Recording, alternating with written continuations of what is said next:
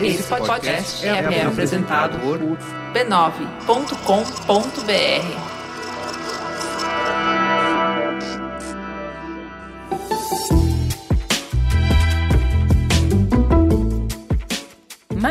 Mamileiros e mamiletes, bem-vindos ao terceiro episódio de férias. Tá acabando, gente! Eu sou a Juva Lauer, gravando de novo de dentro do meu armário, enquanto a nova sala do Mamilos não fica pronta. Antes de ir pra pauta, eu e a Cris queremos agradecer muito todos os 2 mil apoiadores que investem todo mês no nosso sonho de construir pontes. Graças a vocês, além de estarmos arrumando a primeira sala do Mamilos, estamos contratando o primeiro colaborador e a primeira estagiária é um passo super importante para a gente e queremos compartilhar com vocês essa conquista. Falta só 15% para bater a meta. Se você ainda não começa o seu fim de semana lendo a newsletter mais quentinha, gostosa e informativa da internet, vem ser o nosso apoiador, catarse.me mamilos. Teta, senta que lá vem polêmica. Vamos pra teta então. Essa semana a gente vai trazer mais um episódio lá do comecinho de quando a gente engatinhava e ainda estava descobrindo como é esse tal de podcast. O episódio sobre drogas foi o terceiro que o Mamilos colocou no ar. É muita ousadia, né? A gente já começou sem medo de polêmica.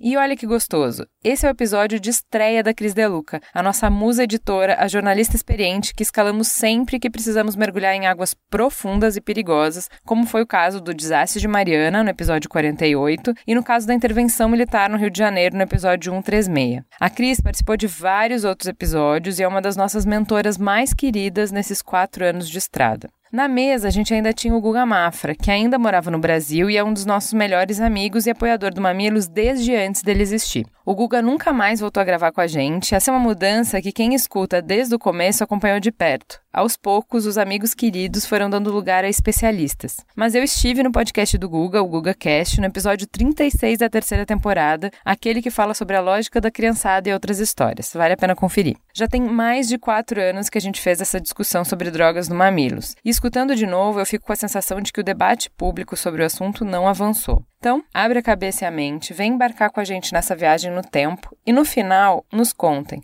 que, que vocês acham. O debate sobre drogas amadureceu no Brasil? Bora pra teta!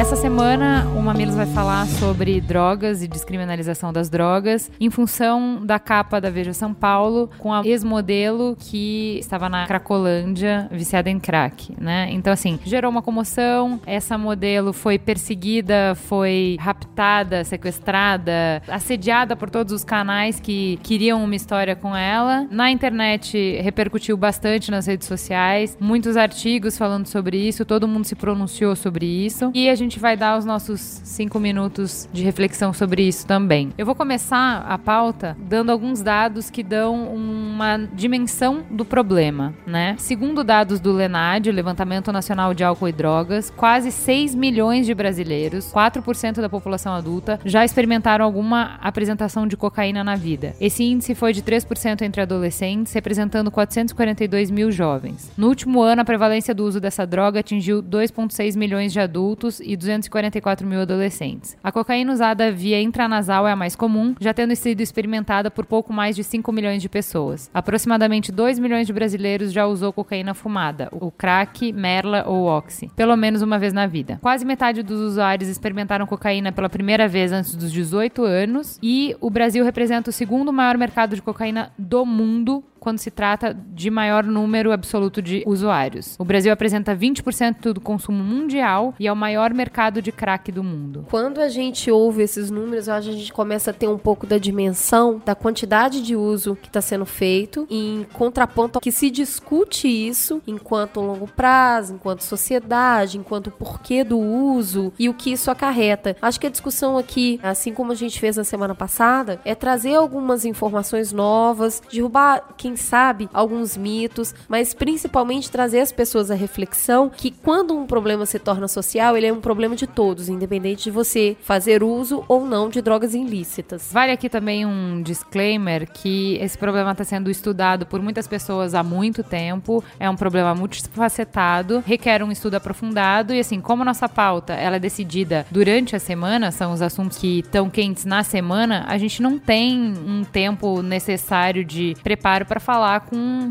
grande profundidade. Então, a gente está mais abrindo caminho para que as pessoas comecem a falar sobre isso, mostrando a opinião de algumas pessoas que podem provocar o pensamento, que podem provocar algumas reflexões. Para ilustrar esse assunto e poder falar com um pouco mais de carinho e preocupação, o que a gente se propôs a fazer foi iniciar o programa trazendo uma visão de dentro desse universo, uma visão de uma pessoa que foi usuária de crack durante bastante tempo e colaborou conosco conversando um pouco sobre a sua história e a sua relação com o crack. Então a gente vai escutar aqui, a gente vai chamar o nosso participante de C, é um codinome aqui, até por respeito a ele, que inclusive nos solicitou isso, mas a gente acredita que é um jeito carinhoso de agradecê-lo pela participação. Vamos ouvir então o que o C nos contou numa conversa que foi gravada anteriormente a esse programa. Vamos lá. Eu queria que você falasse um pouco sobre você, a sua idade, o que você faz, o que você gosta. E aí, quem é você? Tenho 39 anos, sou DJ desde a adolescência, sempre gostei de música, sempre gostei de rádio, locução, sempre nessa área, né? Sempre tive envolvido com isso. Isso, se tivesse que pagar para eu ir tocar em algum lugar, por exemplo, era a minha vida. Eu podia dizer que o meu vício sempre foi, desde criança, sempre foi música. E como era muito rebelde, queria sempre música, música, música, música, eu não era viciado em nada, mas lembro que eu ficava, como que era isso? Pra que que serve? Eu ficava vendo, né, negócio de droga e ficava perguntando e ficava vendo, não tinha um interesse físico. E aí veio o tempo de rebeldia, acabei saindo de casa e fui na adolescência, fui tentar a vida em São Paulo. Ah, que lá, lá sim eu vou conseguir ser DJ. Quando eu vi, eu tava já, já envolvido já com namoro, aí dava certo, não dava, veio desilusões amorosas. Me conta um pouquinho, como que foi esse seu primeiro contato com o crack? Tem esse registro na sua, na sua lembrança? Lembro exatamente como foi. Eu sei que eu não era viciado em nada, mas como eu tava de DJ e era todo mundo me conhecia, vira e mexe, eu tava brigando em casa e saía de casa por nada. Quando eu via, tava morando na casa de um, na casa de outro. E até que um dia tava namorando firme, comecei a, a, namorar firme. E pra mim eu tava, né, apaixonado, aquela coisa toda. Era, parecia que era a primeira vez. Eu sei que por culpa minha mesmo, acabou dando tudo errado. Foi aquela choradeira e tal. E foi culpa minha mesmo. Aquela desilusão toda foi. E eu acabei ficando muito triste, muito triste mesmo, assim. Que tinha arrancado um pedaço de mim. Era inexplicável. A dor que eu sentia assim, e só de eu pensar eu chorava. Lembro que eu ia tocar de DJ em outro lugar, eu parava no meio da noite assim, deixava outro DJ tocando. O que eu mais gostava de fazer, eu tava deixando de lado que era tocar de DJ. Pô, para eu fazer isso, imagina como é que eu tava me sentindo por dentro. E eu comecei a frequentar os lugares quando eu fui ver lugares onde tinha pessoas usando crack também. Aí tinha vezes que não tinha maconha pra usar. Ah, então me dá isso aí também. E a vontade veio de eu querer usar também, interesse mesmo, de querer fazer com que o corpo esquecesse eu esquecesse as minhas dores, eu esquecesse o que eu estava passando, esquecesse mesmo, deixasse para lá, aquele sentimento, queria ver se eu esquecia, mas eu não ficava pensando, eu vou fazer isso para ver se eu esqueço. Era assim no, no natural, sabe? Que eu sabia que usando aquilo ali, mesmo que fosse poucos segundos, poucos minutos, eu ia esquecer sabe? Mas quando eu fui ver, o crack foi, primeira vez, foi diferente, né? Quando foi que você sentiu que você tinha perdido o controle? Quando eu comecei a ir atrás, de novo, quando fui atrás, e aí, não tem mais aí? Já viraram as costas para mim, meus, aqueles que estavam já usuários né? Olharam para mim, ah, mas agora você tem que chegar com. Na época era 5 reais, né? Hoje é 10 reais. Mas é, era, era 5 reais. Ah, mas aí você tem que fazer o corre também, é só a gente, você vai ficar aqui só esperando, venha, venha nós, venha nós, você não vem com nada. Aí eu comecei a fazer o corre, né? E comecei a ver que comecei a ir atrás. Aí atrás, aí atrás, aí não tinha dinheiro, aí dava um jeito, vender um negócio, vender uma coisa, vender outra, ah não. E quando eu fui ver, não era só a minha vontade, já era o corpo que já estava acostumando demais e pedindo aquilo lá cada dia mais. Era um trago, era puxa vida, era puxava assim a gente mais e puxa, e puxa, e puxa. E mais daquela angústia ainda da, do passado ali, né? E foi daí para pior. Quem tá nessa, no começo principalmente, na verdade quer é mais, quer mais. E outra, se a pessoa mesmo pensa e fala assim: ah, não, eu vou parar com isso. Ou, ah, não, por hoje não, uma só por dia. Ah, pode até pensar assim, mas o corpo não deixa. O corpo vai e se acostuma com aquilo e vai, vai, vai, vai, vai. Quando você vê, não tem, não tem jeito, não tem parada. Você raciocinava sobre isso? Você tinha sentimento de culpa?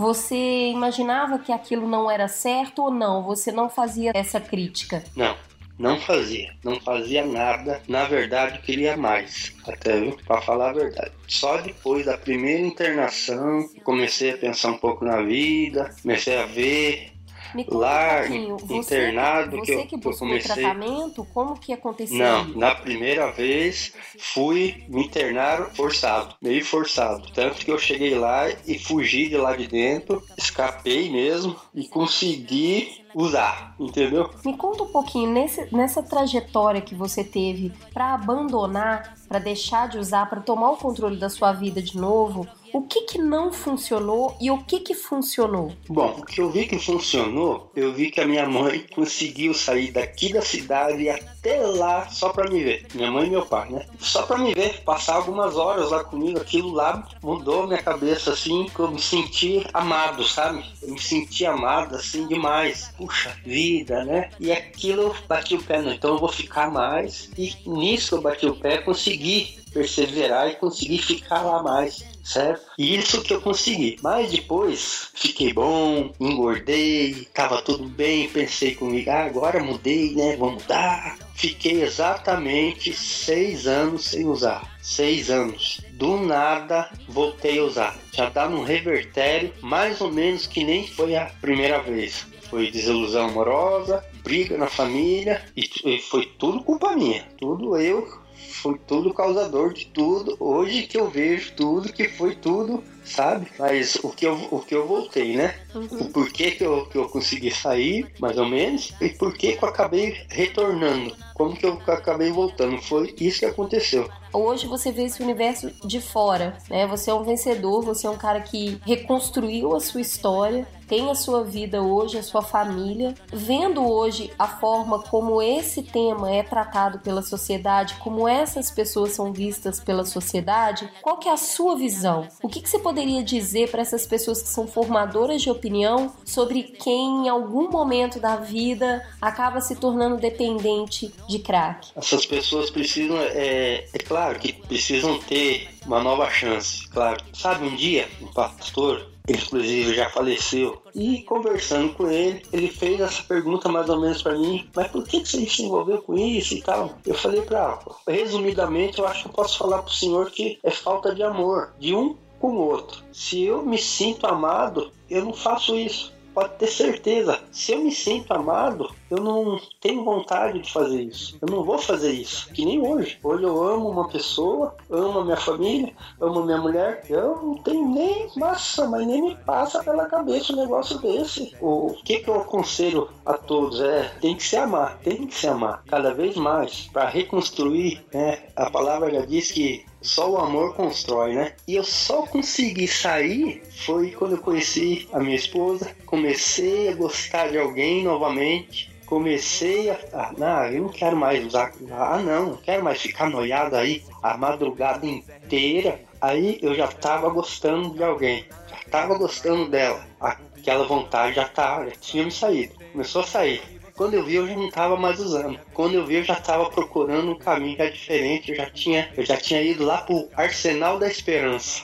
sabe? Que é patrocinado pela Ferrari lá de lá da Itália, que tem na Itália e tem em São Paulo. acabei parando lá. Fiquei quase um ano, de graça, né? Que fica lá, a gente fica lá quase um ano. É, sendo tratado, você sai de dia para trabalhar onde você quiser. À noite você tem cama, você tem a sua dormida, banho, tudo certinho. Isso eu que quis e fui atrás, consegui e bati pé. E ganhando o amor dela, ganhando o carinho dela, eu comecei a ver isso. E nisso começou a vir. Eu era brigado em casa, hein? Eu era brigado com a minha família. E eu ficava no meu íntimo, que foi o meu, meu desamor, vamos dizer assim, que era a minha briga na família, que era eu nunca mais vou voltar lá para casa, que eu briguei com o pai. Ai, que jeito. Como? Eu roubei as coisas lá de casa. Vamos falar isso. Que cara que eu vou ter para voltar lá em casa? E outra, faz mais de anos que eu não falo com eles. E aquilo ficava me correndo por dentro, sabe? Era a única coisa que faltava. Aí, do nada, um dia eu recebo uma ligação da minha mãe: Olha, teu pai quer falar com você, dá para você vir até aqui. Mas no outro dia eu tava aqui na cidade. Larguei tudo lá, falei para minha mulher: Você tá comigo, você me espera, que eu vou lá ver meu pai. E acabei vindo. Quando eu fui ver, mudou tudo. Quando eu fui ver, meu pai me perdoou, já mudou tudo o negócio. Eu me senti super, totalmente amado novamente. Aí sim, sumiu completamente o restante que tinha, sumiu de droga, sumiu a vontade. Então, quer dizer, o amor que faltava me completou tudo de novo. Tá aí o depoimento do C. Conversei, agradeci muito ele ontem, mas eu queria deixar aqui esse reconhecimento no ar né, dessa pessoa que colocou pra gente com tanta delicadeza um momento tão difícil da vida dele e enriqueceu tanto essa discussão,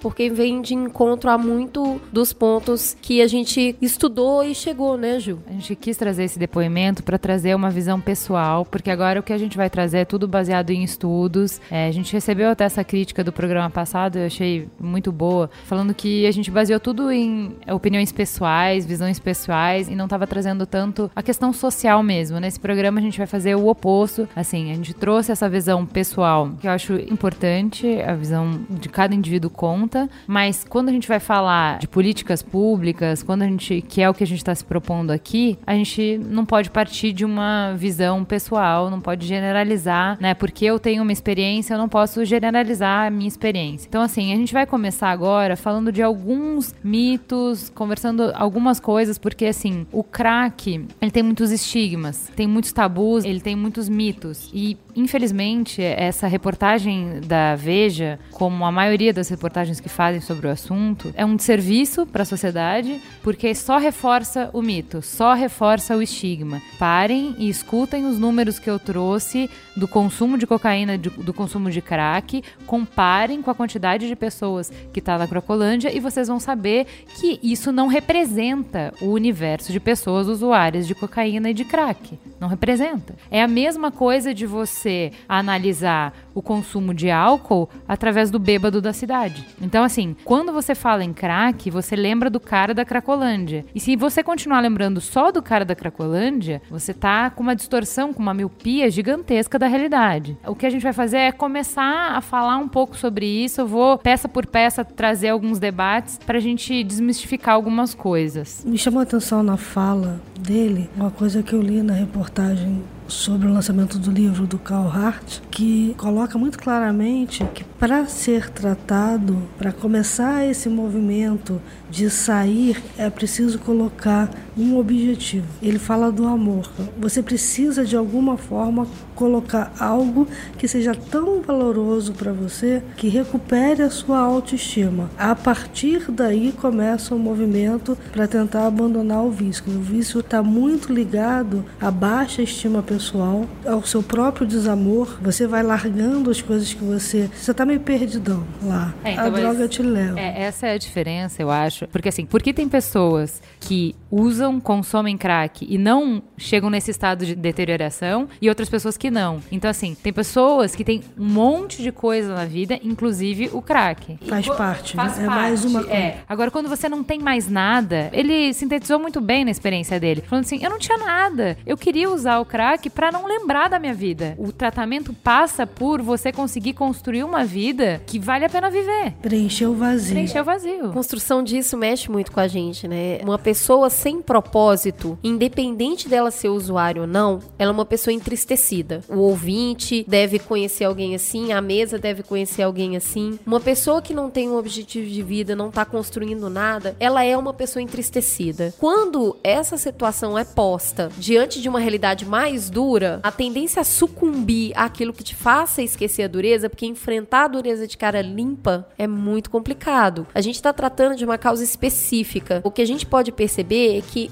diante de grandes dificuldades, desilusões, as pessoas reagem de forma diferente, né? Um come demais, um bebe demais, um dorme demais, o outro briga Sim, fisicamente. E algumas pessoas usam crack. Ou Então, qualquer outra droga ilícita. É, exatamente. Chegaremos a. Eu acho que essa discussão é muito rica. Vamos ponto por ponto, que eu acho que a gente vai passar por tudo isso. Primeiro, a visão de que o crack vicia muito e muito rápido. Vocês têm a percepção de que o crack é mais pesado do que as outras drogas e vicia mais e mais rápido? eu acho que isso é uma condição geral, principalmente porque é muito colocado pela mídia. Recentemente eu fiz um trabalho de hepatite C e descobri que uma das menores causas de contração da hepatite C é através do sexo não seguro. Mas uma das formas que mais assusta as pessoas é falar isso. Então eu acho que com crack acontece uma coisa muito semelhante. Vamos tocar o terror, porque isso de alguma forma ajuda a prevenir. As pessoas ficam com muito medo, ficam muito assustadas, vão experimentar menos. Não Sim. funciona. Assim como quem tem filho sabe que quanto mais você reforça um estigma, mais ele tem tendência a querer quebrar aquela barreira e provar. Porque você acaba jogando luz em cima de uma determinada situação. Funciona com qualquer um. Então, se a gente for falar do senso comum, sim, puxa, eu tenho certeza que é dar uma tragada e viciar. Eu acho que é o pensamento comum, vocês concordam? Na verdade, eu não faço ideia, mas eu quero contar uma experiência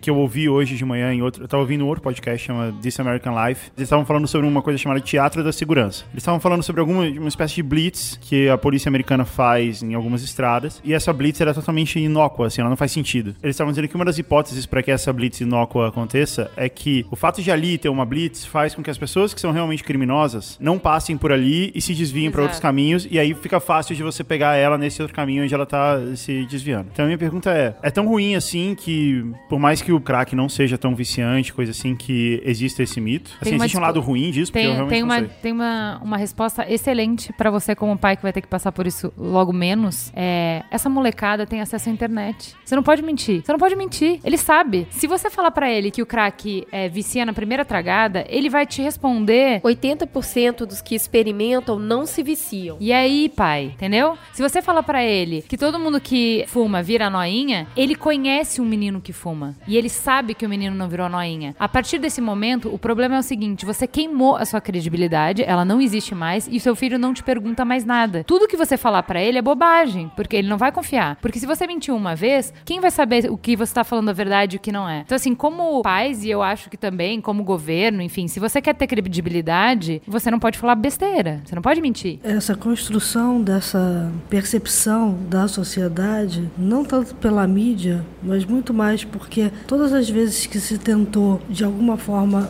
discutir esse assunto, tratar esse assunto, se cai um pouco no próprio depoimento dele que reforça isso. Tem muito aquele pensamento de que você começa com a maconha, é, em algum momento a maconha não faz mais efeito, Sim. você vai procurar um outro tipo de droga que substitua aquele efeito que a maconha fez da euforia ou sei Sim. lá qual é, de entorpecer e a partir daí você vai subindo escalas até chegar É, esse até- num, num ponto que você não tem mais saída você está completamente viciado Então, esse seu é um- organismo viciou Esse é um dos argumentos de quem é, defende a descriminalização da maconha. Porque ele fala assim: se o teu fornecedor é o mesmo da maconha ao crack, qual é o interesse dele? Que você vá para a droga mais viciante que você consome com mais frequência. É, eu não sei se é a mais viciante. Aí eu acho que é uma questão, e eu não, não tenho insumo para falar sobre isso, é só uma percepção de que, como a gente está falando aqui de questões químicas, de dependência química, existe essa teoria de que você tem uma dependência química maior em determinadas drogas, e aí o crack seria uma delas, e aí tem uma desconstrução disso Aí também. Eu tenho alguns dados aqui. Um em cada três usuários de tabaco torna-se viciado. Um em cada cinco usuários de heroína desenvolve o vício. O álcool também vicia cerca de 20% dos usuários. A cocaína vicia menos, um em cada seis usuários. E só então vem a maconha, capaz de viciar 9%. Nós estamos numa mesa de pessoas educadas, que leem jornal, enfim. Essa informação não chega porque não interessa. A percepção do governo, de quem faz campanhas antidrogas, é justamente de que qual o problema de assustar a mais é melhor do que a menos, vai. Que a criança entenda que o crack é o vilão, que não pode nem chegar perto, que ó, é o serviço que a capa da Veja faz. Ó, usou crack? Olha essa menina, tão bonita, olha como é que ela ficou. No minuto que o cara entender que o amigo dele fumou e não ficou daquele jeito, deu, entendeu? Você descaracterizou toda a informação que você construiu, que você passou pra ele. Quem dera se fosse tão simples assim, né? Se todo mundo que usasse uma vez ficasse viciado, a gente tinha um padrão e talvez fosse bem mais fácil o tratamento. Só que as pessoas são diferentes. A mesma pessoa que faz uso e a outra que não faz, quando faz uma vez se vicia, a outra não se vicia. Isso é químico, isso é da pessoa. Tem gente que tem mais resistência, gente que tem menos resistência. O que acontece é que como a gente tem,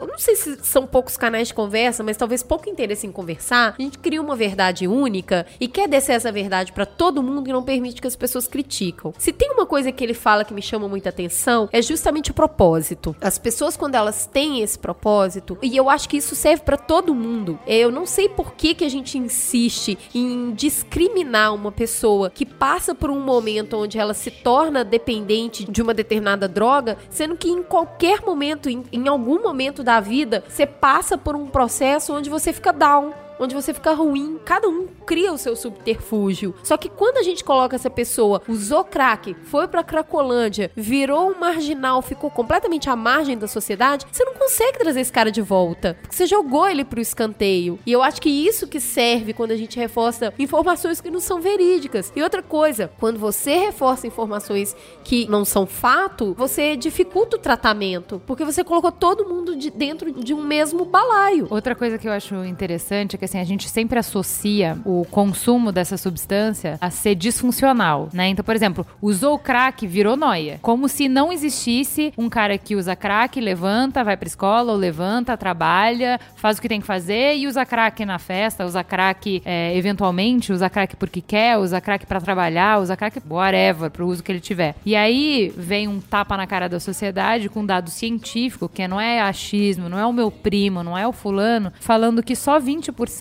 dos usuários precisa de tratamento. 80% não precisa de tratamento. Eles fazem uso dessa substância, assim como, e aí a gente vai discutir também, é, se faz uso de álcool, se faz uso de cigarro, se faz uso de qualquer outra substância. Eles não têm uma dependência que demande tratamento. O que eu acho que é importante a gente parar aqui e fazer um ponto, que a gente não está menosprezando a importância do problema. Existe sim um problema de uso de crack, de pessoas na Cracolândia, isso é um fato. Se a gente for lá hoje, vão ter pessoas lá em condições subhumanas de vida em função do problema. A ideia aqui é trazer informações novas para buscar novas saídas, visto que o que temos feito até agora não tem surtido efeito. Eu queria fazer o ponto de voltar no livro que você citou. A gente teve uma visita recente no Brasil do neurocientista Carl Hart, que desenvolveu uma pesquisa voltada para o crack na Universidade de Columbia, em Nova York. Ele tem três pós-doutorados, é o primeiro negro a ser contratado como professor titular na área de ciência dessa universidade que todo mundo conhece. Busquem no Google para vocês verem, é um doutor de jaleco com dreads e dentes de ouro que ele traz da época que ele vivia no gueto. E ele chegou a usar crack e acabou sendo incentivado por um professor a estudar e a coisa foi acontecendo, ele encontrou o propósito dele. E quando ele se tornou médico, a pergunta que ele fala que refletia na mente dele era: por que que eu tô aqui e saí de lá? E por que que aquele cara tá lá jogado na sarjeta fumando crack? E a partir daí ele começa o estudo e aí eu vou te falar, meu, é um nível de aprovação de pesquisa é muito avançado. Ele colocou um anúncio no jornal falando: procura-se pessoas que usam crack e não querem parar. E ele conseguiu aprovação de bolsa de estudo em cima dessa pesquisa. Ele fala que não queria chamar pessoas que não usavam e viciá-las e nem queria impedir pessoas que pretendiam parar. Ele recruta essas pessoas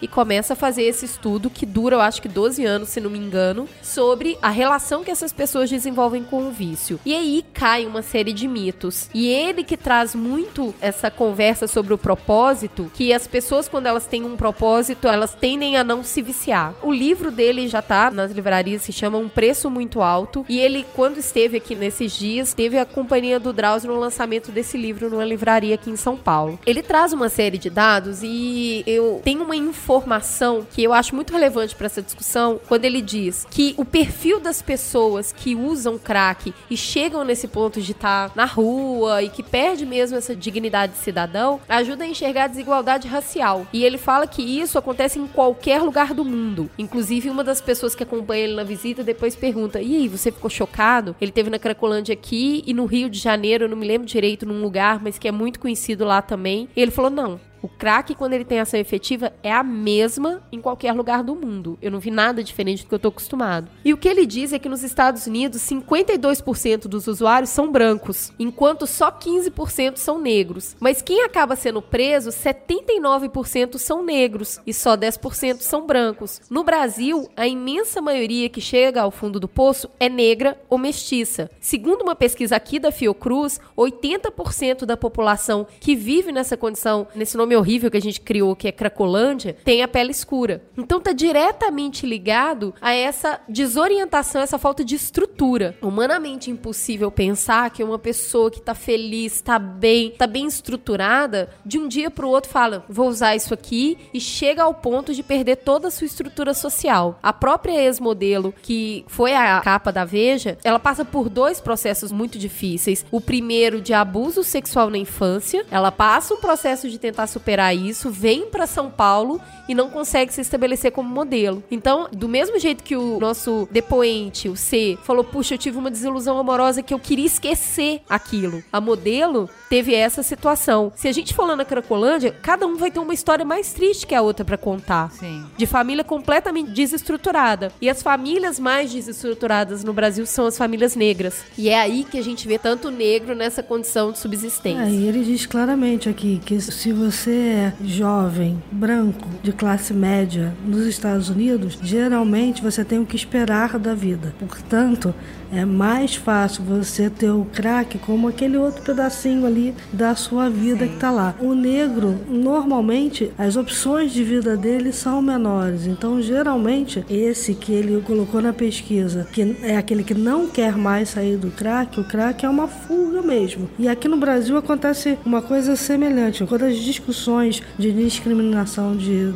drogas começaram aqui no Brasil, as discussões, uma das coisas que se falou muito era que Aqui, um dos problemas era que quando você não, não consegue colocar lá, olha, o porte de 20 gramas de maconha não é diferente do porte de 20 quilos de maconha e todo mundo é preso da mesma forma, Sim. você acaba colocando na mão do policial a decisão de se ele vai levar o cara que está com 20 gramas de Sim. maconha preso ou não. E aí, quem é que ele leva preso? Geralmente, o negro, que não tem como se defender, Exatamente. ou ou que pela falta de opção na sociedade já incorreu no crime, já cometeu um pequeno roubo, já cometeu um pequeno delito. Então o policial prende esse cara e geralmente livra a cara do menino de classe média, Sim. de quem tem alguma condição de argumentar com ele, contra-argumentar. O Rato não está sozinho nessa pesquisa. O Bruce Alexander, também um cientista canadense, já tinha feito essa mesma pesquisa só com ratos. E é justamente isso. Quando ele mantinha o rato sozinho na gaiola apertada, quando ele recebe crack, vira toda a diversão que ele tem. Ele droga-se que ela até esquece de comer e ele acaba morrendo. Mas quando o rato tá numa gaiola maior e que tem uma série de diversão e interação social e ele recebe o crack, ele não fica só em função do crack, porque ele tem espaço, ele tem alternativas e ele acaba deixando a droga de lado. Uma coisa que eu acho importante é todas essas coisas que a gente tá falando, relativizando o poder de vício, né? Quão rápido vicia, quão difícil é sair do crack, é mais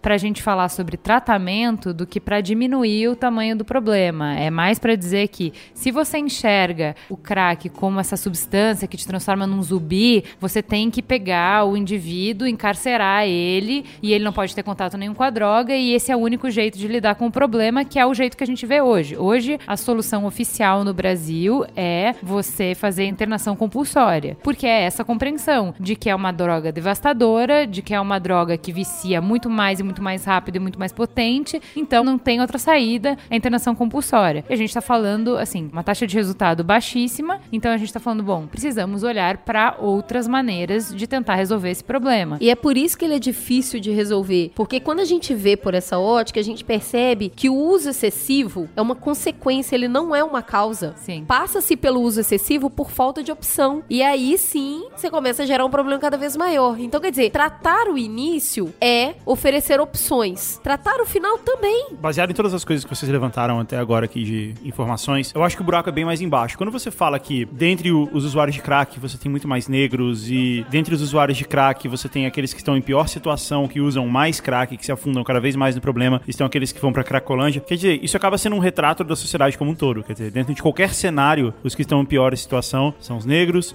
são os pardos, são os pobres. Essa é a sociedade que a gente vive. Sim. Quando você tá numa situação extrema, que é a situação de uso de drogas, ou é a situação da pobreza, ou é a situação do crime, isso fica mais evidente. Todas as situações extremas, elas tendem a evidenciar a situação em geral. Sim. Aí vocês falam assim, beleza, boa parte do que a gente sabe sobre crack em específico é um mito, e a gente tá falando tudo isso por quê? Pra chegar na ideia de que existe uma recuperação, de que Sim, o cara que é exato. usuário de crack, ele não tá condenado. Isso. Primeiro, de que a gente tem uma solução, que a solução não é a que está sendo dada. E segundo, mais importante, talvez, é que a gente tem que educar melhor as pessoas para elas não entrarem no crack. E aí a gente não quer cair na mesma impressão que houve no programa passado, quando você falou de aborto, falou assim, beleza, mas a gente falou da pessoa branca de classe média que tá numa boa situação e tal, e de como ela lida com o aborto, e a gente esqueceu de falar das pessoas muito pobres, moradores de rua, ou pessoas que estão em situações bem mais Sim, extremas, sim. e aí tem que lidar com o aborto também. Mas, no fundo, é mais ou menos o que a gente tá chegando aqui. A maneira como a gente lida com o usuário de crack da Cracolândia é alguém sem casa, sem família, sem dinheiro, muitas vezes sem educação. A situação que essa pessoa tá no crack ou não vai ser essa. Ela talvez seja menos assustadora ou esse cara saiba se esconder melhor quando ele não tá usando crack. Se esconder melhor no sentido de ele aparece menos pra Sim, gente. ele me incomoda menos. É, ele te incomoda menos. Sim. Porque aparentemente. Ele é menos inconveniente. E, Isso assim, ó, aí, é eu, não isso sei, aí. eu não sei nada de crack, Sim. mas eh, pelo que vocês estão falando aqui, aparentemente o usuário de crack ele tá tão anestesiado pelo uso da droga que Sim. ele não tá nem aí. Ele tá Isso andando aí. aí, tá É vagando isso aí aí, pela é rua, isso todo aí. sujo e tal, não tá nem aí. E aí eu chego no ponto que eu falei, o buraco é mais embaixo. Já não é mais uma questão de, ah, então como a gente encara o crack e o usuário de crack que está na Cracolândia? É como a gente encara o mendigo em geral. É isso. Sim, é isso. exatamente. É como a gente encara a questão da falta de oportunidade que a gente está dando Exatamente. para esse jovem, que é um jovem que vem de uma situação um pouco menos favorecida e que acaba indo ou pro tráfico, ou pro roubo, ou para qualquer outro lugar. Ele, Exato. assim, É, mas ele, aí- ele não tem perspectiva de vida. Essa Exato. é a- Esse cara, esse cara ele precisa, a gente precisa cuidar dele de alguma maneira. E Isso, é isso. direito. É isso. Mas por outro lado, quando a gente vai pro. Beleza. Então, esse cara a gente já percebeu que ele usa crack, ele pode ser recuperado, mas assim, a gente já não recupera mesmo o cara que não é usuário de crack. Entendeu? O cara que é usuário de crack, tipo, tá mais difícil ainda. E aí, quando você traz pra uma outra situação, que é o que a gente também falou aqui, não, mas a gente tem uma grande parte dos usuários de crack que são de classe média, que tem família, que estudam, que trabalham, que fumam crack, vão pro trabalho e voltam fumam crack. Beleza. Esse aí é um outro problema, porque esse cara, justamente por ele ter todas essas condições, você não sabe que ele tá usando crack. Você não sabe que ele tá usando drogas. Eu falei pra, pra Ju aqui, quando ela me convidou pra participar do programa, eu falei, Ju, eu não tenho nenhuma. Eu nunca usei drogas, eu não, não tenho nenhuma história. Mas na verdade eu tenho.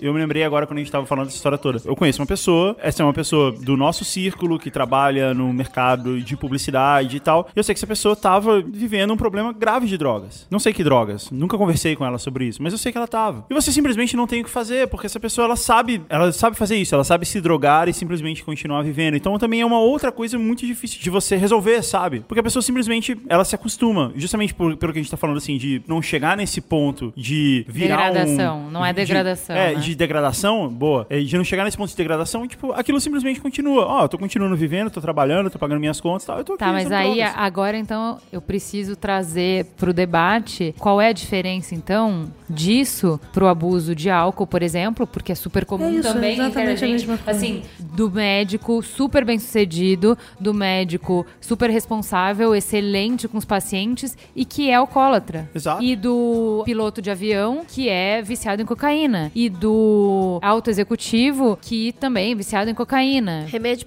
remédio, Remédio. hoje é a, a droga lista mais usada, né? Qual é aquele remédio que todo mundo toma, que é uma gotinha assim que você. Sei você- que eu não tomo. Você, você pinga com. Não, que tipo, tem em qualquer lugar, qualquer agência. É um remédio tarja preta que as pessoas tomam de gotinha, que é um com conta-gota, assim, elas tomam abertamente isso. Vira a boca pra cima e pinga uma gotinha na boca. Remédio de gotinha das agências. É, não, é que todo mundo. É um remédio tipo um antidepressivo, tarja preta, mas tipo, Ah. é ok. As pessoas Banalizou tomam pra caramba, É, né, meu? Banalizou. as Hoje Não, é eu difícil, tenho- é, eu é- tenho- é muito difícil você conversar com alguém que não toma um remédio pra dormir ou pra acordar. Mas, gente, olha lá, vamos lá. A gente chega no vício do cigarro também. Aí, de novo, é uma dependência química. E é isso que torna aqueles 2% ou 20% lá que você falou que são os dependentes que são difíceis de largar, porque é uma dependência do organismo, Sim. mais do que qualquer outra coisa. Sim, exatamente. Então, esse cara, realmente, ele sofre Isso. se ele não tiver. Isso. Porque ele depende, o organismo dele está tão acostumado a receber aquela substância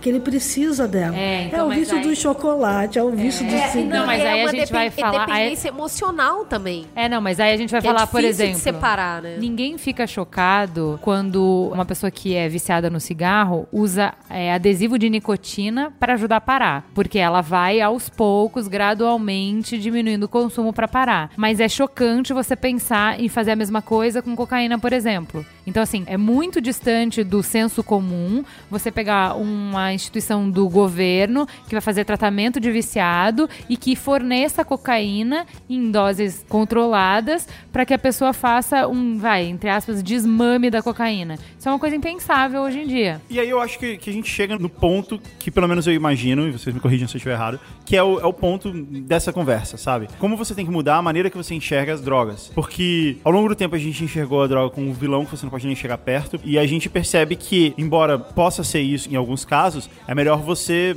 chegar perto e entendê-la e utilizar ela a seu favor, no sentido de ajudar alguém a parar, ou no sentido de pegar o cara que tá numa situação extremamente grave e ajudar esse cara a ter acesso a uma droga sem ser via crime, para que ele possa também eh, se recuperar, conseguir encarar esse cara não com tabu. Por exemplo, eu tava contando sobre um- uma pessoa próxima que foi usuária de drogas. Se essa pessoa contasse isso pra alguém, a vida dela acabou. Embora várias pessoas em volta também usassem. E também usam, como a gente tá falando aqui, usa antidepressivo e tal, bebe, fuma. Essas drogas que a gente tá falando, cocaína, crack, maconha e tal, a vida dela acabou. E um bom exemplo disso, saiu um filme agora que foi produzido pela Super Interessante sobre a maconha Sim. sobre como existem doenças que são tratadas com, uma, Sim. com maconha e as pessoas simplesmente Sim. precisavam de ter acesso porque esse era o único remédio que conseguia aliviar a dor desses pacientes, era uma criança e tal. E é, é simplesmente proibido. Por quê? Porque é um vilão. Mas é pode justamente chegar por conta etc. dessa São mais de informação. 15 doenças que a maconha trata melhor do que qualquer. E assim, a gente não tá é, falando da remédio. maconha A gente não tá falando da erva. maconha que dá barato. É, a gente tá falando de remédios produzidos à base daquele, daquela substância. Inclusive, a maconha aquele- é muito administrada em alguns países junto com o tratamento do câncer para diminuir o efeito da quimioterapia. A gente tem alguns mitos que a gente só precisa derrubar antes de ir para a questão da descriminalização. Só vou trazer um dado aqui que é sobre as outras substâncias, né? O abuso de analgésicos hoje mata mais do que cocaína e crack combinados. O abuso de analgésicos mata mais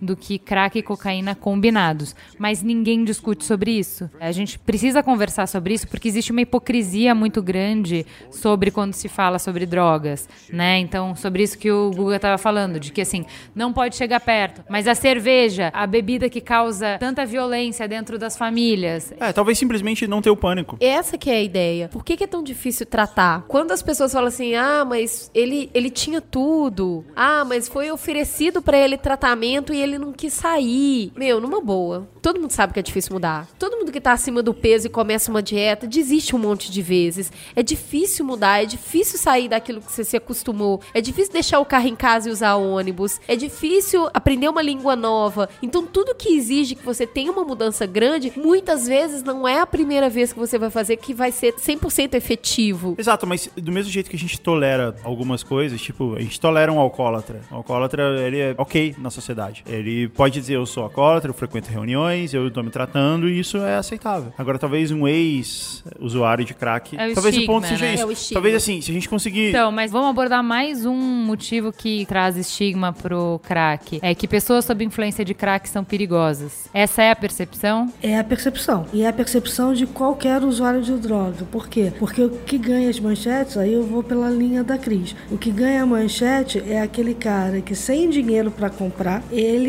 te ameaça para conseguir o dinheiro que ele precisa. Porque ele não tem a fonte de renda. Então o que, que ele vai fazer? Ele vai vender tudo que a mãe e o pai têm dentro de casa para fazer dinheiro. Quando ele não tiver mais isso, ele vai começar a te dar uma dura na rua, pelo menos primeiro pela ameaça. Na hora que ele vê que a ameaça não está mais surtindo efeito, ele vai usar o estilete e rasgar a bolsa. Na hora que ele não conseguir mais fazer esse tipo de coisa, ele vai usar o estilete na sua garganta. Então é isso que vai para as páginas do jornal. Então é isso que é a percepção geral da violência. Aí você generaliza. Todo usuário de crack é violento. Todo usuário de droga é violento. A droga leva à violência. Por quê? Porque ela custa dinheiro e o cara que não tem dinheiro vai usar de violência para conseguir. Então agora a gente vai escutar o que a Rebecca Leder, que é uma ativista, que há muitos anos trabalha com esse assunto e que até guiou o Dr. Hart quando ele esteve aqui no Brasil. Vamos escutar o que ela tem para falar sobre essa associação que a gente faz de usuários de crack com violência. Porque assim, a violência, você pode ter usuários violentos, como você tem alcoólatras violentos e alcoólatras que não são violentos, certo? Você tem Sim. pessoas que se comportam mal. Sim. Então isso é uma questão. E você pode ter um usuário de crack que quando você está passando, ele vai vir com estilete e querer pegar seu celular. Sim. Isso também vai rolar. Mas ele não é o cara que vai com 38 entrar na sua casa e fazer a família refém. Você tá entendendo? A vida dele não tá organizada a esse ponto. Esse cara é um ladrão profissional. E pode ser que a grana que ele tá roubando ali, ou a grana que levou ele a chegar e fazer aquele assalto, porque não é barato você dar um assalto. Você tem uma logística, você precisa de um carro, você precisa de uma inteligência, você precisa de celular, você precisa. Não é um pé rapado que tá na rua fudido, fumando pedra, que vai fazer um assalto numa mansão. Tá entendendo? Essa violência não tem a ver com a violência do usuário. A violência que a gente vive no Brasil hoje, essa situação de insegurança, o recorde global em número total de homicídios que a gente tem, que é quase de 60 mil mortos por ano,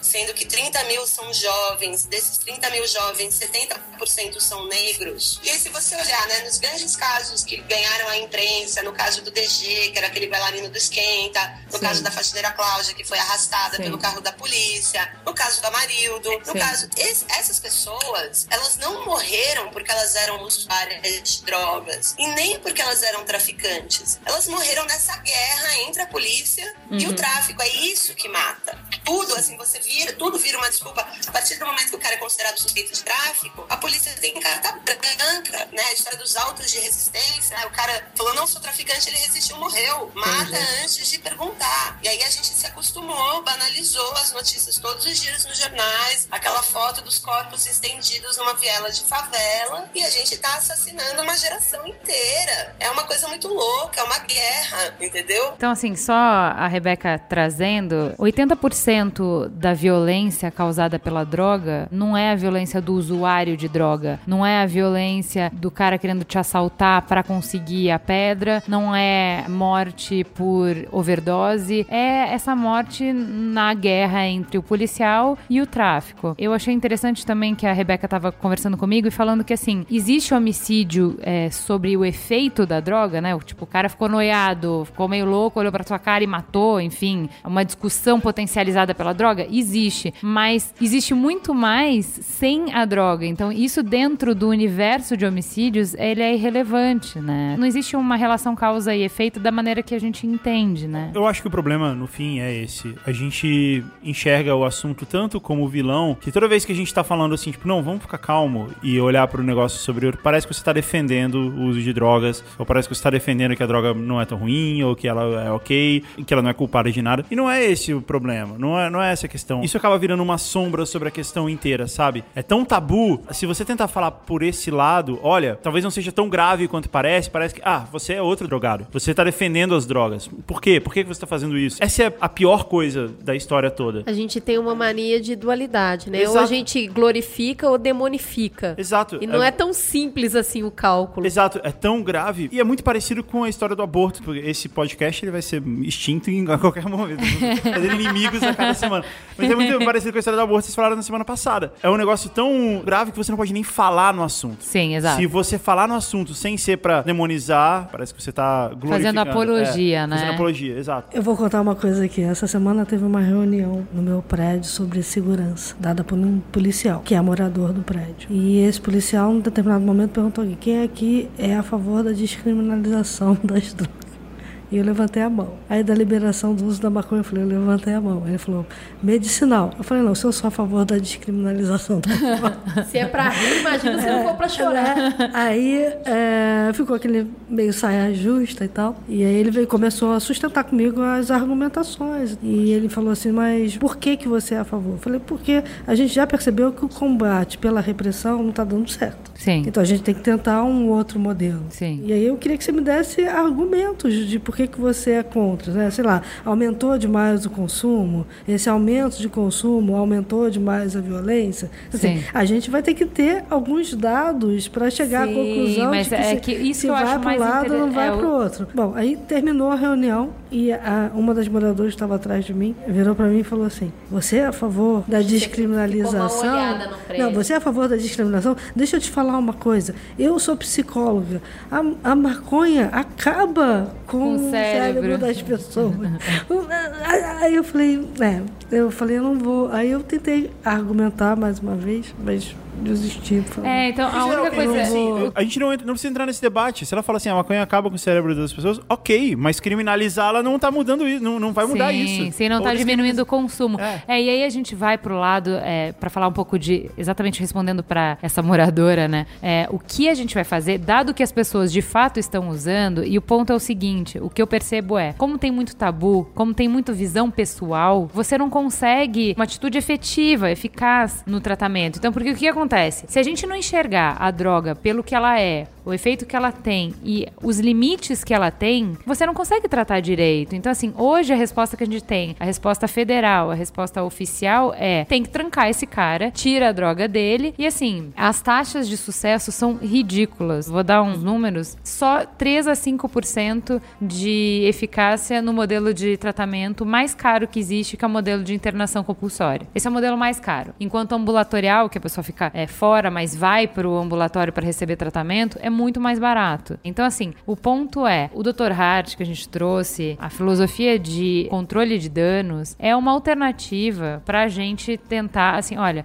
não adianta só tirar droga, você tem que dar alguma coisa. E a alternativa né? que a Prefeitura de São Paulo está dando, né? O modelo é, um pouco eu queria por esse falar um pouco caminho. sobre isso, sobre braços abertos. Bom, a política da prefeitura passa justamente pela ideia de dar um propósito para aquelas pessoas. Foi levado essa proposta para Cracolândia, alugado alguns quartos de hotéis eh, distintos, eh, humildes, mas limpinhos ali no centro. Essas pessoas têm direito a usar esse quarto, tomam banho e começaram a trabalhar como varredores. E aí teve todo um trabalho de resgate da cidadania dessas pessoas. Muitas nem tinham documento, então foi lá, tem que tirar o documento de novo para poder tirar a carteira de trabalho, para ter essa carteira assinada. Então, assim, é o primeiro programa no Brasil feito por um governo, né, uma política pública, não de ONG, uma iniciativa pública de tratar justamente aquilo que mais leva as pessoas a recaírem. Por que, que é tão difícil tratar? Porque propósito pode ser diferente para mim e para outra pessoa. Então, hoje, dar trabalho é começar a dar um significado e a gente sabe que a partir daí precisa da construção de uma série de outras coisas. Voltando ainda no nosso participante, ele falou que o momento definitivo quando ele sentiu que tinha deixado o mundo das drogas foi quando ele se reconciliou com a família. E ele fala muito isso, quando eu me senti plenamente amado, eu senti que eu não precisava mais daquilo. Então, o programa de braços abertos, ele trabalha bastante nesse sentido. Não é um programa perfeito, ele sofre críticas, tem um monte de coisa para adequar, mas é um passo diferente que está sendo dado nesse sentido no resgate da dignidade dessas pessoas. Eu gosto de mostrar assim, números, né? A gente estava falando do modelo de tratamento por intervenção com 3 a 5% de sucesso e esses primeiros meses do Braços Abertos, os inscritos com 60% de redução em média no consumo. Mas assim, boa parte do que a gente tá falando aqui é até legal a gente falar sobre esses problemas aqui no Brasil e tal, mas por outro lado, tudo isso já tá escrito, assim, a gente não precisava Sim. a gente dizer, isso já tá comprovado, Sim. sabe? Então você já tem, tipo, países onde você tem descriminalização de drogas, coisa assim, já tem um combate às drogas bem mais efetivo. Isso já foi demonstrado empiricamente que isso faz sentido. Sim. Aqui na Holanda, na Itália, no Uruguai, no, na Califórnia, sei lá, vários lugares de várias maneiras diferentes. Então, assim, por mais que a gente esteja aqui falando e falando e falando, Não, mas então, assim, não precisa é- acreditar na gente, dá uma olhada no que tá escrito lá. Mas o mais importante, quando a gente trata do problema no Brasil, primeiro que a gente tem que ser paciente, porque isso é um longo caminho. O Brasil precisa tem muitas coisas que precisam ser mudadas. E a gente é uma democracia jovem. Exato. E assim, talvez tenha muitas coisas que vão precisar ser mudadas antes da gente chegar nesse ponto. Sim. Porque é muito fácil você descriminalizar as drogas na Holanda, onde você tem uma pirâmide social totalmente achatada, sabe? Onde você Sim. mal tem morador de rua, onde você não tem criança na rua. A gente tem criança na rua, que de longe é o, é o problema mais escroto que existe nesse país. O, o grande problema, quando a gente fala aqui do, da moradora do prédio que a gente estava falando, do nosso vizinho, ou do nosso colega que é usuário de drogas e não pode revelar isso porque senão a vida dele acaba e tal. O grande problema é que a gente vive num país onde todo mundo era tão fudido a vida toda que é muito difícil você pensar no outro. Você tá pensando em si. Pô, eu não quero que descriminalize droga porque eu não tenho problema de droga. Ninguém aqui perto de mim, de mim e da minha família também não tem problema. Então, tipo, azar dos outros, mata todo mundo aí. A gente aqui tá tranquilo. E assim, por mais que isso seja muito errado, existe um motivo pra que a gente tenha esse sentimento, sabe? Sim. Esse sentimento individualista. Isso só vai mudar quando a gente começar a resolver mudar as coisas, não pela gente, mas pelo outro. Mudar a maneira como o governo trata as coisas, como a polícia trata as coisas, não é pra gente, é pelo outro. Não importa, Isso eu não tenho problema vida de... em sociedade, É, né? exato. A A gente, gente não tem- vive sozinho. A gente tem que fazer, a gente tem que conseguir, a gente tem que ter de fato uma sociedade que consiga olhar pra um mendigo na rua e falar assim, cara, esse cara não podia estar vivendo assim. A gente ia conseguir olhar pra isso e falar assim, esse cara, caralho, esse cara não podia estar vivendo assim, que merda? Por que esse cara está vivendo assim? Por que, que ninguém tá fazendo nada? E aí o mais irônico. E é um longo né? caminho pra gente chegar lá. Aí o mais irônico da história toda é que o principal argumento de quem é contra a descriminalização é que o seu direito individual de se drogar não pode se sobrepor ao direito social daqueles que não querem se drogar. Então, é- esse é o argumento principal de quem Gente, é com que contra a base, descriminalização. né? Assim, Pra quem não assistiu, tem disponível no Netflix Quebrando o Tabu, que é o documentário que foi protagonizado pelo Fernando Henrique Cardoso, traz essa discussão de uma forma muito madura, muitos dados. Ele viajou o mundo inteiro pesquisando isso, associando a proibição ao tráfico e assim a violência. Então, ele é muito enriquecedor nesse sentido. Então, o que, que ele fala? Olha, a gente tá dando é, murro em ponta de faca não tá dando certo. A gente tem que mudar a estratégia. Já tá mais do que claro que se a gente continuar assim, a gente não vai pra lugar nenhum. Não é prendendo mais pessoas que isso se resolve, não é matando mais pessoas que isso se resolve. A gente não precisa de mais violência na rua. A gente precisa enxergar a causa droga de uma forma diferente e a gente precisa estruturar a sociedade para que as pessoas não sucumbam ao vício. É, exatamente porque assim, tem algumas coisas, alguns argumentos que eu acho muito bons. Por exemplo, o fato de que se não é permitido, você não pode regulamentar. E aí acaba sendo um risco maior para as pessoas, porque não tem um controle de qualidade, né? Então, por exemplo, tem uma mãe no Reino Unido que começou com uma é, luta pela descriminalização de drogas, tipo êxtase, por exemplo, justamente porque a filha dela morreu de overdose. E morreu de overdose porque não tinha uma qualidade do produto, né? Então ela usou uma vez, teve overdose. Um outro ponto é que o fato de ser ilegal isola os dependentes da ajuda. Porque é aquilo que você estava falando, é, é- ele está praticando uma coisa ilegal, ele não pode ir buscar ajuda. É, o governo não pode falar abertamente com ele. O governo não pode dizer, olha, se você é drogado, vem aqui, faça isso. Não pode existir um programa. As pessoas como um todo, né? Eu acho que as- os Isso dependentes. funciona para o aborto também. É, as pessoas acabam se isolando. Quanto menos conversa, igual você falou, puxa, tem um cara que eu sei que tava passando por aquela situação. O que falar? A gente não é capacitado para oferecer nenhum tipo de apoio, porque nem se toca no assunto. Então a pessoa vai ficando mais isolada ainda. Não ajuda, com certeza. É, mas sim também que se você tocar no assunto, a própria pessoa vai se afastar de você, porque... Depende, às vezes é o que ela tá esperando. Então tem casos e casos. Às vezes é justamente isso. Putz, vem aqui, vamos conversar, né? E era o que ela tava precisando. Mas a gente fica tão melindrado, porque você vai falar o quê? É. Você não aprende a abordar esse tema. É tão difícil. É, É um tabu, né? Tal- Então, assim- Talvez isso fosse uma coisa simples de, de se implantar, né? Tipo um programa, um site, alguma coisa assim. Tipo, como, como falar com seu Cara, amigo se você tá drogando? ligado que seu amigo tá, tá assim, assim, assim? Pode ser que ele esteja usando isso, isso e isso. Sabe o que, que você pode falar com ele? Isso, isso e isso. Se ele vai ouvir ou não, é outra história. Até porque ninguém ajuda quem não quer ser ajudado. É, mas olha, eu sei que você tá usando, eu tô aqui se você quiser conversar sobre isso. Ninguém faz isso, você fica tão melindrado quando você descobre que alguém de seu convívio tá usando, todo mundo É ignora. verdade, É verdade. É, então o mais importante no final é precisamos falar sobre drogas também. Farol aceso. Vou falar do farol aceso, gente. É o seguinte, eu andei pedindo no Twitter ano passado dicas de séries, de coisas para assistir para os jovens. Eu enchi a minha lista de coisas para assistir da Netflix com as dicas. E eu já comentei aqui, comentei no Braincast.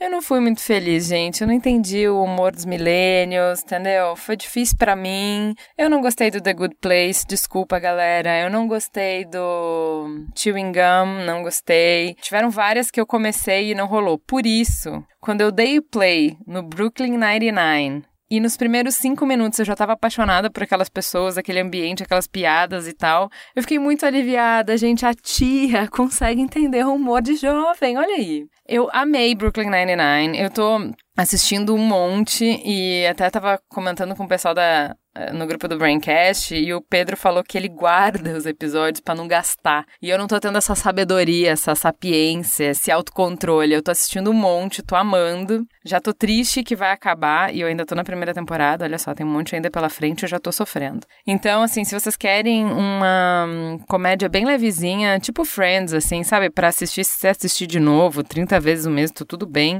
Brooklyn Nine-Nine. Os personagens são muito legais, eu queria ser amiga de todos eles, eu queria trabalhar naquela delegacia de polícia. E eu venho aqui nas séries me retratar. Porque vocês me indicaram Amazing Mrs. Maisel e eu assisti com o Merigo, contei já isso. E a gente ficou, mas gente, que verborragia é essa? Parece The Newsroom, mas de comédia. E é tenebroso, eu não entendo nada, é pretencioso. E, e quem são essas pessoas e tal? a gente assistiu um, não entendeu nada, daí foi assistir outro. Porque a gente falou, não, não é possível, as pessoas amam, a gente tem que gostar. Aí terminou a segundo episódio, eu, não, é legal, mas assim, não sei porque as pessoas piram. E aí a gente descobriu que a gente estava assistindo a segunda temporada. Então eu volto aqui nesse, nessa indústria vital para dizer que Amazing Mrs. Maisel, se vocês assistirem a- o primeiro episódio da primeira temporada e partirem daí, é muito legal. Tá, pessoal? Então é uma série legal, mas vocês têm que assistir do primeiro episódio, olha aí. É uma história de uma comediante mulher, então é uma dondoquinha que tem uma tragédia na vida e a partir da tragédia, né? Vou chamar de tragédia, gente, vocês chamam do que vocês quiserem. Mas a partir de um infortúnio na vida, a partir do momento que a vida dela vira de cabeça para baixo, no momento em que ela achava que ela tinha tudo sob controle, que a vidinha dela estava nos trilhos, tudo perfeito, marido, dois filhos, dinheiro, tudo certinho, amigas, família, tudo certo. Ela recebe uma rasteira e aí ela cai de paraquedas nesse universo de stand-up. E aí é a jornada dela de se descobrir, de descobrir o talento dela, o que ela gosta de fazer, por que ela gosta de fazer, como. É muito legal. Tem ótimas reflexões no meio do caminho, mas é uma série leve, é uma série divertida. Então, férias, né, amores? Tô indicando duas comédias, Brooklyn Nine-Nine e Amazing Mrs. Maisel. Brooklyn Nine-Nine na Netflix e Amazing Mrs. Maisel na Amazon, beleza? Fala que te escuto.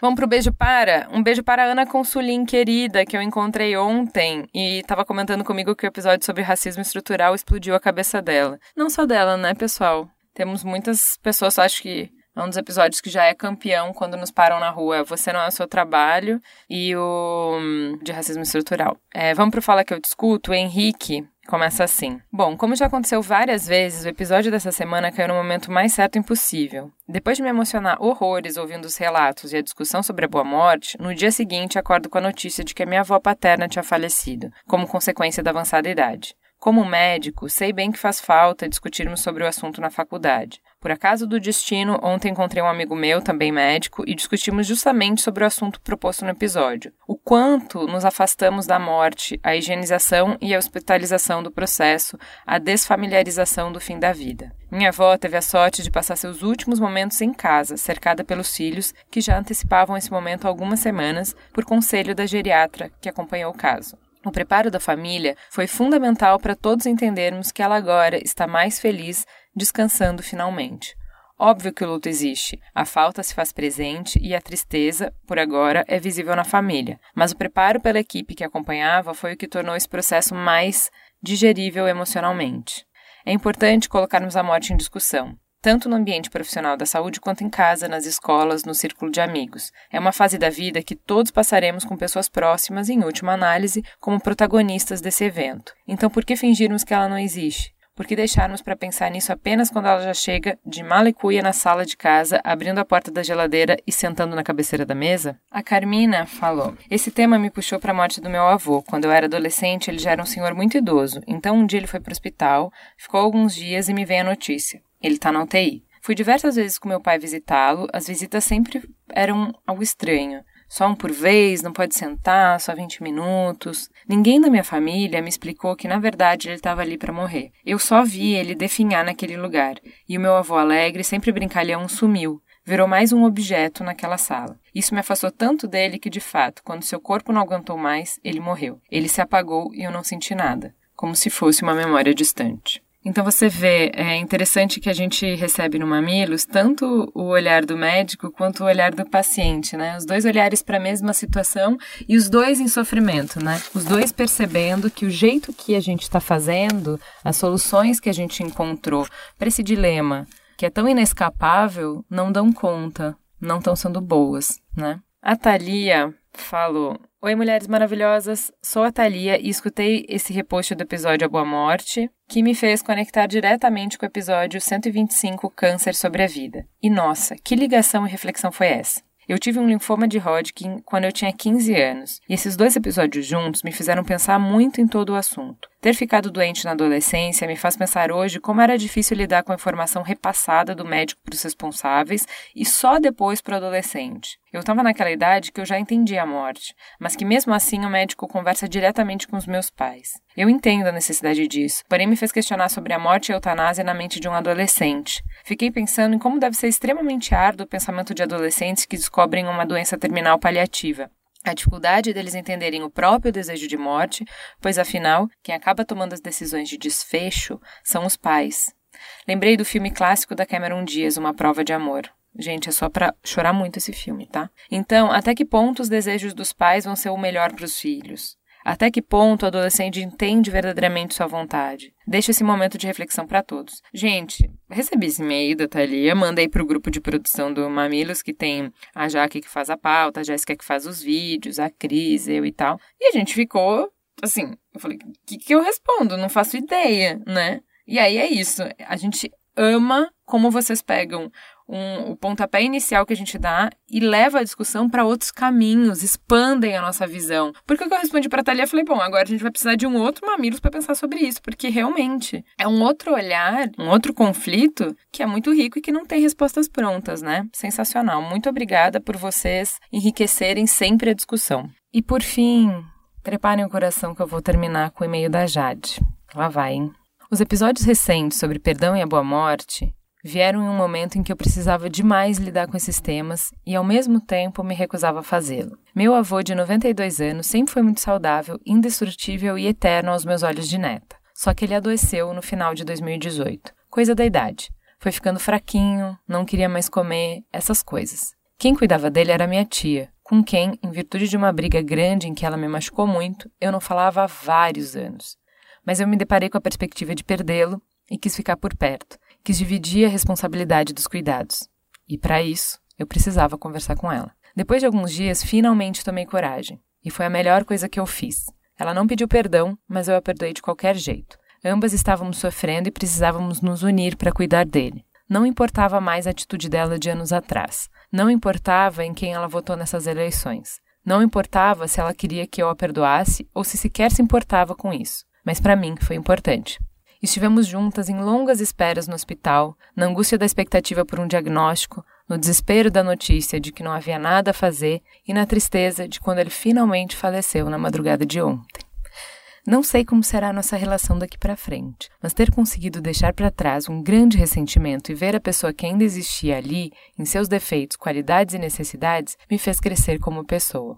E tendo escutado o episódio sobre a Boa Morte, fiquei feliz por ter conseguido dar ao meu avô todo o conforto e carinho que ele poderia receber nos seus últimos dias. Ele conseguiu se despedir de todas as pessoas e viu a família reunida para dar amor a ele. Ele foi dormindo, tranquilo, de mãos dadas com a minha mãe.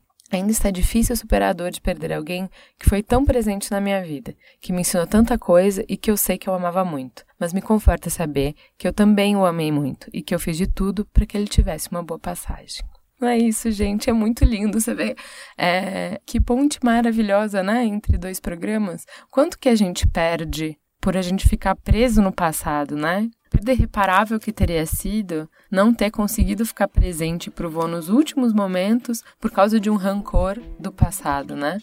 Então, é muito lindo quando vocês compartilham é, partes da caminhada de vocês, partes da vida de vocês, que a gente sente que a gente vai junto, que a gente participa dessas escolhas, desse crescimento, dessa transformação. Muito, muito obrigada e vamos juntos.